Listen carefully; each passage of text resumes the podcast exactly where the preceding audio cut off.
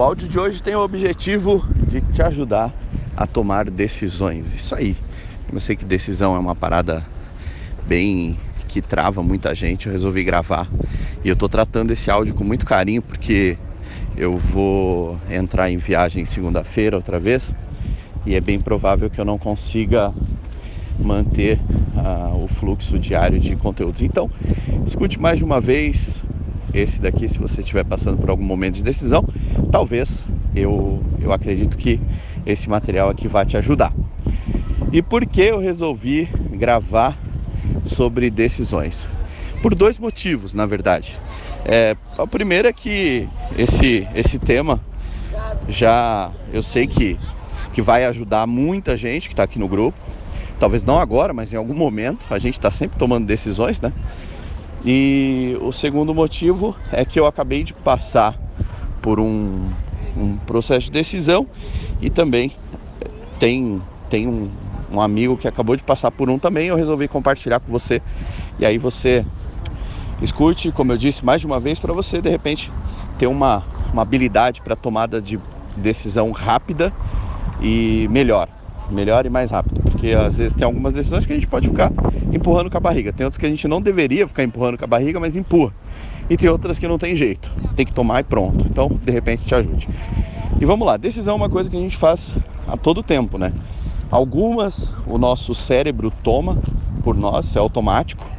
Então, desde coisas simples como sair da cama agora ou sair daqui 10 minutos, é, estudar ou não estudar, abrir o, o grupo do Telegram para ver as novidades ou não. E são decisões simples. Algumas, como eu disse, o cérebro toma automaticamente, né? Quando você está dirigindo, por exemplo, seu cérebro está tomando um monte de decisão lá e você não está nem percebendo. Então isso é bem, é bem, bem comum.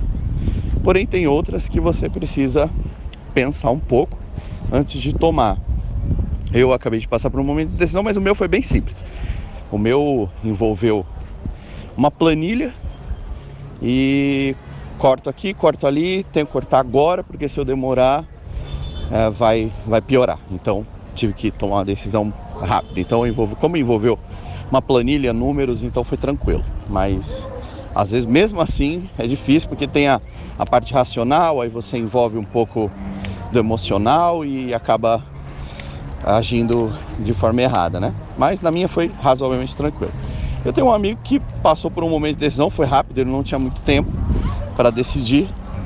E e aí com ele já foi um pouco mais complicado. Imagina você, você está está num projeto e nesse projeto você um excelente projeto, está gostando, está curtindo e você ganha muito bem para estar tá nesse projeto e tá, está tocando a vida. Aí do nada chega uma, um convite para você.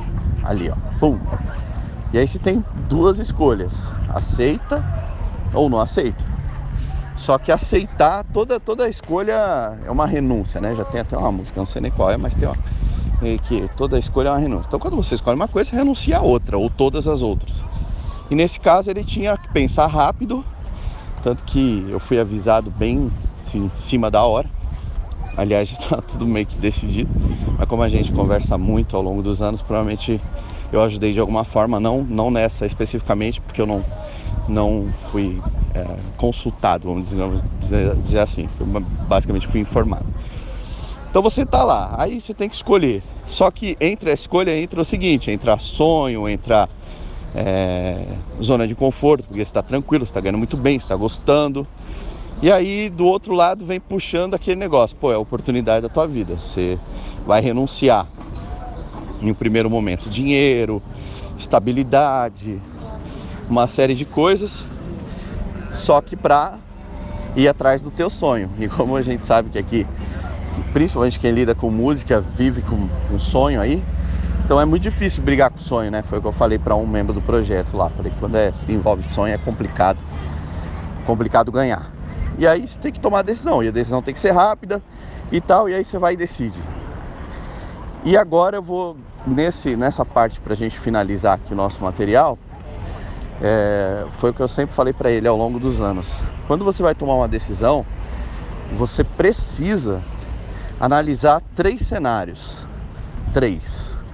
O que de pior pode acontecer se eu decidir pela alternativa A? O que pior pode acontecer? Coloca, por exemplo, falo para colocar num papel. Coloca lá, tudo que de pior pode acontecer. Tá? Se eu sair desse projeto, eu vou perder dinheiro, eu vou perder isso, vou perder um pouco de tempo, vou perder isso. Coloca tudo que de pior. Pega o pior, pior cenário e começa a escrever. E aí depois você vai e pega um cenário regular. Você coloca lá. Ah, o que que acontece se, ah, se der mais ou menos, vai. O que que acontece? Aí você começa a escrever. Começa a escrever tudo lá. E depois, obviamente, você vai colocar o cenário bom.